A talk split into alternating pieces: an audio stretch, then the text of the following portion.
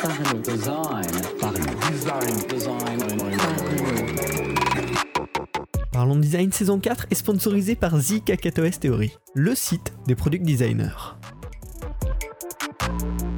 Salut, c'est Romain Pachna, bienvenue dans le podcast Parlons Design. Dans cet épisode, on va parler de 4 éléments de design, 4 éléments d'interface qu'on utilise de manière assez commune. On va voir leurs différences et on va voir du coup comment les utiliser au mieux.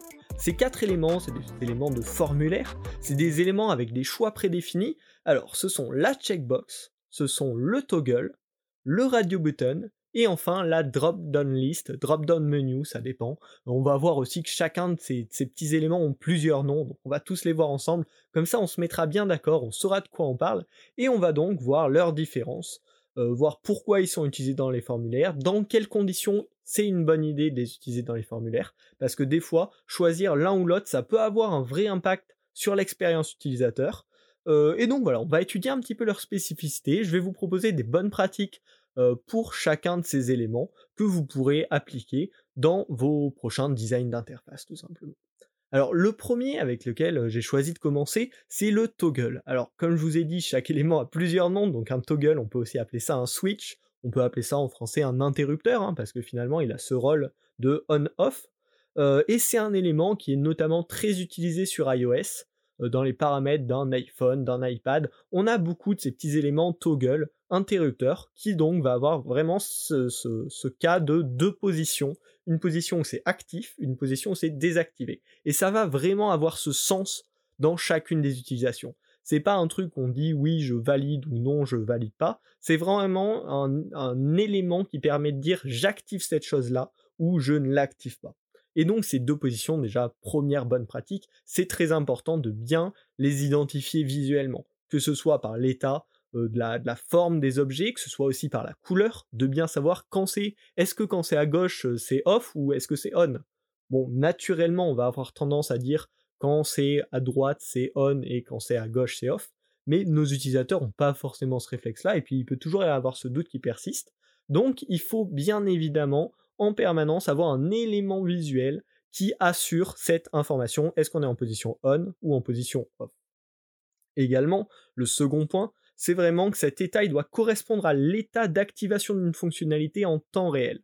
Ça, ça va être à la différence de pas mal des autres éléments qu'on va aborder dans ce podcast, c'est que cet effet, euh, ce, toggle, ce switch, son effet s'applique immédiatement. Dès que l'utilisateur change de position, l'effet est appliqué. Il n'y a pas besoin de sauvegarder l'état d'un switch ou d'un toggle, il est appliqué naturellement directement. Alors pourquoi on est habitué à ce comportement? Comme je vous l'ai dit, en français ça se traduirait par un interrupteur, et vraiment, dans l'idée de base, c'était ça. On reproduit le comportement d'un interrupteur sur une interface euh, graphique euh, numérique. Donc voilà, un interrupteur, on le switch, l'effet est directement appliqué, pas besoin de sauvegarder ça. Du coup, ça rend cet élément peu utilisable dans les formulaires à compléter un peu classiques, mais beaucoup plus dans tous les cas où on a des petits paramètres à mettre à jour directement. Donc là, ben, je vous en ai parlé, hein, dans les paramètres par exemple de l'iPhone, vous le retrouvez beaucoup. Est-ce que j'active ou je désactive le Bluetooth, le Wi-Fi, etc. Ça, bien sûr, c'est tous des cas où ça fonctionne très bien. Est-ce que j'active les notifications ou non? Donc ça, vous pouvez le réutiliser si vous proposez des paramètres avancés dans vos applications, par exemple.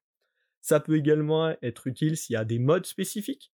Sur votre site, peut-être que vous avez un mode nuit et un mode jour. Ben, un toggle, dans ce cas-là, ça fonctionne très bien. Et puis ça reprend vraiment cette métaphore de l'interrupteur euh, en mode silencieux ou pas silencieux. Ça peut très bien fonctionner dans ce cas-là, un switch. Ou euh, ça peut aussi très bien fonctionner si vous voulez gérer des droits d'accès. Il y a plusieurs personnes qui ont accès en lecture à ce document. Il y a la lecture, la modification et le partage. Ben, on va cocher ou non, est-ce qu'il a le droit de lire, est-ce qu'il a le droit de modifier, est-ce qu'il a le droit de partager le document. C'est vraiment des cas où, bim, l'effet est appliqué directement, c'est soit c'est activé, soit c'est désactivé, et donc dans ce cas-là, le switch va très bien fonctionner. On va donc pouvoir passer au deuxième élément qui est la checkbox. Alors lui aussi, plusieurs petits noms, la checkbox, en français la case à cocher. Et euh, ce qui est intéressant avec cet élément, c'est qu'il peut avoir deux utilisations. Il peut avoir un petit peu l'effet remplacement d'un switch si on utilise une seule case à cocher. Euh, par exemple, est-ce que vous acceptez les conditions? Il y a une case à cocher, oui ou non. Alors là, dans ce cas-là, on va utiliser une case à cocher plutôt qu'un switch, parce que l'effet va pas être immédiat. Qu'on accepte les conditions ou qu'on n'accepte pas les conditions, ça va pas agir en temps réel. Ça va uniquement agir si derrière on valide qu'on accepte, les conditions, par exemple, en se créant un compte. Donc c'est vraiment là qu'on a la différence entre un switch et une checkbox seule. Mais ce qui est intéressant avec la checkbox, c'est qu'elle peut aussi s'utiliser euh, regroupée, un groupe de checkbox. Euh, donc ça va servir par exemple à pouvoir euh, choisir plusieurs possibilités. Est-ce quel fruit aimez-vous? Ben la banane, la fraise. Ouais, c'est des fruits. la banane, la fraise. Et donc vous allez pouvoir en cocher plusieurs. Alors là aussi, une bonne pratique très importante sur les checkbox, c'est que le texte doit être très clair, notamment quand elles sont utilisées seules. Il ne faut pas qu'il y ait de double négation ou de choses qui puissent laisser penser à l'utilisateur qu'il faut cocher la case alors que c'est l'inverse de son comportement. Donc là, texte le plus court et efficace possible, pas de négation, pas de double négation. On essaye de dire si on coche ça, ça fait ça. Et si on la coche pas, ça le fait pas. Le plus clairement possible et pas laisser cette espèce d'entre-deux de savoir, de devoir décrypter pour l'utilisateur. Est-ce que vu que je l'ai coché, ça va l'activer ou pas l'activer? Très très important, notamment quand on utilise une seule checkbox. Quand on en a plusieurs checkbox, il faut bien penser qu'on peut en cocher plusieurs à la fois. C'est le propre d'une checkbox. Sinon, on passera sur les radio buttons dont on va parler juste après. Et la forme traditionnelle d'une checkbox, c'est un carré. Tout simplement par rapport au formulaire, hein, pareil, les formulaires papier, où on coche avec une, petite check à l'intérieur, c'est des cases carrées. Et donc, qu'est-ce que ça va indiquer à l'utilisateur, une case carrée? C'est qu'il peut en cocher plusieurs. Parce que ça, on est très habitué euh, sur les formulaires papier, mais aussi sur le web. Et du coup, une checkbox va tout le temps avoir une forme carrée, au risque de perdre l'utilisateur et de lui faire croire que c'est une radio bouton, même si lui, il n'aura pas le vocabulaire que c'est une radio bouton, mais il va se dire, je peux en sélectionner qu'une seule. Également, d'autres bonnes pratiques, on recommande quand il y en a plusieurs un alignement vertical, donc tous l'un en dessous de l'autre. Euh, ça permet une meilleure scannabilité pour l'utilisateur et du coup beaucoup plus euh, rapidement il va pouvoir ben, remplir le formulaire tout simplement. Également, une deuxième limite bonne pratique, c'est éviter de mettre plus de 7 checkbox d'affilée euh, dans un choix multiple, parce qu'après ça va faire beaucoup d'informations pour l'utilisateur. Là, soit il faut carrément revoir votre formulaire, est-ce que vous demandez les informations de la bonne manière, ou sinon passer sur un autre type de champ. Sinon, bah, ça prend beaucoup de place sur l'interface, notamment sur mobile, et du coup les checkbox deviennent plus très adaptés. Alors là, dans quel cas ça peut être utilisé? Je vais encore vous donner quelques exemples. Bien sûr, le consentement. Est-ce que vous acceptez qu'on vous contacte par mail pour des raisons commerciales? Ou toutes, les, toutes ces choses-là où on peut cocher et après on doit valider un formulaire. Et après en utilisation multiple, ben, ça fonctionne très bien pour des préférences, hein. comme, comme je l'ai dit juste avant. choisir ben, quel thème vous aimez bien, ben, tu vas pouvoir cocher les thèmes que tu aimes bien. Donc ça voilà, on va très vite trouver des utilisations, c'est très utilisé et il y a plein de cas où c'est intéressant. On va pouvoir passer à son petit voisin qui est proche mais qu'il ne faut surtout pas confondre au risque de perdre nos utilisateurs, c'est le radio button. Donc lui traduit en français, ça donne un bouton radio, une case d'options si on veut. Voilà, plein de petits noms sympas et lui il va toujours être groupé. Il ne peut pas vivre tout seul. Un radio button seul, ça n'existe pas. Donc il est toujours groupé, mais par contre à travers son groupe, on ne va pouvoir cocher qu'un seul radio button et dès qu'on va en cocher un autre, ça va décocher l'autre. Première bonne pratique parce que ça arrive d'être oublié. Euh, quand on coche un radio button alors qu'il y en avait un qui était déjà coché, ça va devoir décocher l'autre. Également une autre bonne pratique absolument nécessaire qui est sur la forme. Je vous ai dit un checkbox c'est carré, un radio button ça va être rond parce que pareil, les utilisateurs y sont habitués. Donc quand c'est un radio button qu'on peut choisir une seule possibilité parmi plusieurs, on va garder cette forme ronde. Pareil, on préfère un alignement vertical pour une meilleure scannabilité et on évite de mettre plus de 7 radio buttons dans un même groupe parce qu'après, voilà, ça prend beaucoup de place, c'est pas pratique à lire, ça devient complexe, et du coup, il faut certainement, dans ce cas-là, se poser la question de est-ce que je pose bien ma question, ou est-ce qu'il n'y a pas un meilleur moyen de demander cette information à mes utilisateurs? Alors là, un radio button, ça va pouvoir être utilisé dans, quel cas? Ben, Par exemple, le choix d'une préférence. Est-ce que vous voulez euh, être notifié toutes les semaines, tous les mois ou tous les trimestres? Ben, Ça va être parfait ici, un radio button, euh, parce qu'on a trois donc l'utilisateur va pouvoir les scanner très rapidement et choisir celle qu'il préfère. Il y en a une seule, donc radio button et non pas checkbox. Euh, c'est un, très bon cas, voilà. En fait, tous ces cas où on a, on va dire, 3 à 5 choix dans l'idéal, euh, où on peut en choisir qu'un seul, et du coup, en les présentant comme des radio buttons comme ça, l'utilisateur va pouvoir scanner extrêmement vite plutôt qu'avec un drop-down, et du coup, ça va être beaucoup plus agréable pour lui, beaucoup plus simple. On va ensuite pouvoir passer au dernier élément qui est le drop-down list, qui s'appelle aussi un select ou une liste déroulante ou un drop-down input.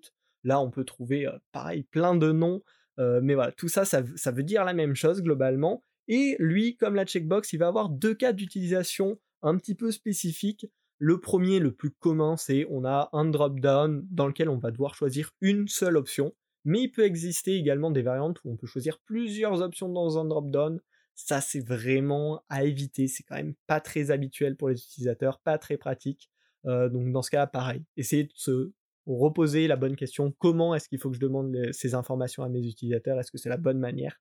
Parce qu'il y a probablement une manière bien plus agréable pour vos utilisateurs dans ce cas-là. Donc nous, on va se focus sur la liste de déroulante avec un choix. Donc ça, c'est un petit peu l'élément à utiliser en dernier recours. Si vraiment il y a beaucoup d'options qu'on ne peut pas les afficher tout à l'écran à l'aide d'un radio button, on va utiliser le drop-down. Mais il faut éviter d'utiliser le drop-down à tout va. Euh, pourquoi? Bah, Tout simplement parce que ça demande deux tapes à l'utilisateur, ça cache des informations. Si le choix qu'il veut est pas dans les premiers, bah, potentiellement il peut le rater euh, parce qu'il va pas descendre dans la liste. Donc voilà, c'est à utiliser en dernier recours ou quand il n'y a vraiment pas de place sur l'interface. Euh, mais c'est un élément bah, très puissant parce qu'il gère une quantité de propositions hallucinante. Hein. Potentiellement, on peut mettre, si on veut, 1000 propositions dans un, drop-down. Euh, mais bien sûr, faire attention parce que plus il y a d'éléments, plus ça va être complexe pour l'utilisateur pour l'utiliser. Donc là, pareil, il y a aussi des bonnes pratiques. Déjà, de l'auto-remplissage au maximum possible si euh, l'utilisateur a déjà rentré cette information ou si vous pouvez détecter euh, pour X ou Y raison que bah, la donnée qu'il va probablement mettre à cet endroit, c'est celle-ci avec 90% de, probabilité, bah, dans ce cas-là, on va l'auto-remplir. Ça va faire gagner beaucoup de temps à l'utilisateur. Également, on peut intégrer une recherche intégrée. Euh, s'il y a 1000, 2000 propositions, bah, on va pouvoir laisser l'utilisateur taper dans ce champ et on va lui montrer que les propositions du coup dans le select qui font partie de ce champ, euh, qui font partie de sa recherche. Donc ça peut être utile notamment pour un pays, parce que chercher son pays, des fois ça peut être agaçant. Si on laisse taper les trois premières lettres euh, à l'utilisateur, bah, du coup ça va rapidement réduire la liste et ça va lui éviter de scroller. Donc ça peut être des très bonnes pratiques de faire ça. Euh, après, il faut faire gaffe que ce soit bien réactif. Euh, le souci des interfaces qui proposent une recherche dans un drop-down, c'est que des fois il y a de la lenteur et du coup bah, l'utilisateur va juste taper son mot et ensuite ça va pas être reconnu. Donc il faut bien faire gaffe à gérer ces cas d'erreur. Euh, dans ce cas-là, mais par contre ça peut être très intéressant s'il y a beaucoup de propositions. Et enfin, la dernière bonne pratique possible dans ces, dans ces drop-down, c'est de sectionner. Si euh, par exemple vous demandez un métier et que ça peut être rangé par catégorie, eh bien dans ce cas-là, ça peut être super pratique que dans le drop-down, ce soit bien rangé par catégorie et que ça permette à l'utilisateur de rapidement trouver sa catégorie pour trouver l'option à sélectionner juste derrière. Donc voilà. Bien sûr, un drop-down, vous connaissez, hein, c'est vachement utilisé notamment pour les pays, pour la région, pour un secteur d'activité, voilà, pour tous ces champs où il y a une grande, un grand nombre de possibilités, mais qui sont malgré tout prédéfinies, où l'utilisateur peut pas rentrer juste ce qu'il veut, et dans ces cas-là, ça va bien sûr être très intéressant. Donc voilà, j'espère que ce euh, podcast t'aura permis soit d'apprendre des choses, soit d'avoir un bon rappel sur tous ces éléments d'interface qui sont quand même très utiles au quotidien. Il en existe bien sûr d'autres, on peut faire des variations, des mix, et je t'invite bien sûr à rechercher à chaque fois quelle est la meilleure façon de demander cette information à mon utilisateur. Bien sûr si tu en as vraiment besoin. Euh, et ça peut mener voilà, à des, bonnes réflexions et surtout à une bonne expérience au final. Donc j'espère que ce podcast t'a plu. Je t'invite bien sûr à le partager autour de toi, à laisser une note sur Apple Podcast notamment. Et puis euh, je t'invite si tu veux aussi découvrir comme ça d'autres bonnes pratiques, d'autres astuces, d'autres reviews sur des composants, euh, à t'abonner à Partage en Design, c'est la petite newsletter, blog que je tiens où je repartage juste les meilleurs articles de design que je trouve un petit peu tous les jours euh, quand moi je fais ma veille. Donc comme ça, ça te permet voilà, de voir un petit peu avec quoi moi je m'informe, euh, qu'est-ce qui aussi m'inspire des fois ces podcasts. C'est totalement gratuit, tu peux me suivre soit sur Twitter, soit t'abonner par mail, soit me suivre avec Feedly par exemple. Le lien est dans la description, je t'invite vraiment à découvrir Partage en Design. Et puis on se retrouve la semaine prochaine pour un nouvel épisode du podcast. Salut.